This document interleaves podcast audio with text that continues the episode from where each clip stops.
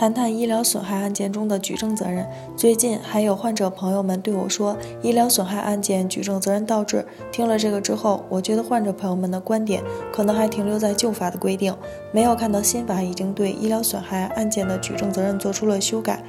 因此，我觉得还是有必要来谈一谈医疗损害案件中举证责任是怎样的。首先，什么是举证责任？举证责任是指当事人对自己提出的事实主张负有提出证据并加以证明的责任。若当事人未尽到上述责任，那么可能承担对其主张不利的法律后果。我国民事诉讼法第六十四条第一款规定，当事人对自己提出的主张有责任提供证据。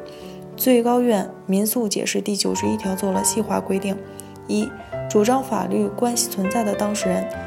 应当对产生该法律关系的基本事实承担举证证明责任；二、主张法律关系变更、消灭或者权利受到妨害的当事人，应当对法律关系变更、消灭或权利受到妨害的基本事实承担举证证明责任。以上规定了我国关于证明责任分配的一般原则，即谁主张谁举证。但是医疗案件存在一定的特殊性，因此对于医疗案件的举证责任的分配，随着时间的推移，有着不同的规定。那么医疗案件中的举证责任是怎样分配的呢？二零零一年，最高人民法院出台的《民事证据规定》第四条第一款第八项规定，因为医疗行为引起的侵权诉讼。由医疗机构就医疗行为不存在医疗过错和因果关系承担举证责任。该规定明确将医疗案件的过错举证责任分配给医院，实际上是过错推定责任，由医院来证明其诊疗行为没有过错和患者的损害结果之间没有因果关系。假如医院不能证明，那么他们将承担不利后果。二零一零年出台的侵权责任法第五十四条规定。患者在诊疗活动中受到损害，医疗机构及其医务人员有过错的，由医疗机构承担赔偿责任。从这一条文中可以看出，侵权责任法对于医疗损害案件规则采取了过错责任原则，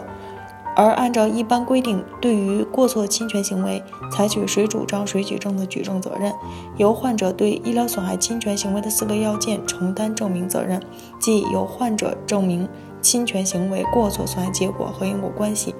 虽然侵权责任法已规定了医疗损害案件采取过错责任原则，但是并没有明确对举证责任作出规定。那么，到底是使用谁主张谁举证的一般规则原则，还是举证责任倒置，还存在一定的争议。二零一七年出台的最高院审理医疗损害责任纠纷司法解释第四条规定，患者依据侵权责任法第五十四条规定主张医疗机构承担赔偿责任的，应当提交到该医疗机构就诊，受到损害的证据。患者无法提交医疗机构及其医务人员有过错、诊疗行为与损害结果之间具有因果关系的证据，依法提出医疗损害鉴定申请的，人民法院应予准许。本条规定解决了之前关于医疗损害责任纠纷举证责任方面存在的争议，明确指出患者主张医疗机构承担责任的，应当由患者承担证明责任。只不过对于医疗机构的过错和因果关系，患者无法举证的时候，可以申请法院提交鉴定机构帮助患者进行举证。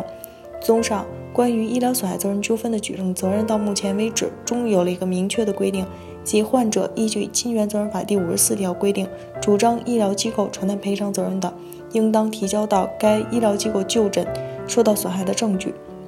患者无法提交医疗机构及其医务人员有过错、诊疗行为与损害结果之间具有因果关系的证据，可以向人民法院提出医疗损害鉴定。相信通过本文的介绍，患者朋友们能够对医疗案件中的举证责任有一个明确的了解。